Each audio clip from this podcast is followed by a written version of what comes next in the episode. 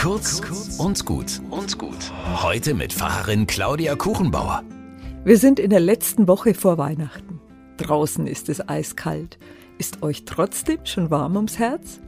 In jüdischen Familien beginnt heute das Chanukka-Fest, ein Fest der Lichter und der Freude. Die Kinder bekommen Geschenke und Süßigkeiten. Acht Tage lang feiern die Menschen miteinander. An jedem Tag wird eine Kerze mehr am Chanukka-Leuchter angezündet. Der hat neun Arme, denn eine Kerze ist die Helferkerze. Die wird immer zum Anzünden verwendet. Das Chanukka-Fest erinnert an ein Wunder vor langer Zeit. 164 vor Christus war der Tempel in Jerusalem nach einer Besatzungszeit endlich wieder in jüdischer Hand. Feste und Gottesdienste waren wieder möglich. Aber es war nicht mehr genug Öl für die Leuchter da. Frohes Feiern im Finstern, das geht doch gar nicht. Und während die Bauern eifrig neues Öl aus Oliven gepresst haben, geschah das Wunder.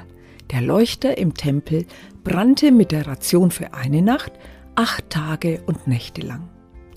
Der Herr lässt die Seinen nicht im Dunkeln. Davon bin auch ich überzeugt. Ich wünsche euch eine Woche voller Lichter.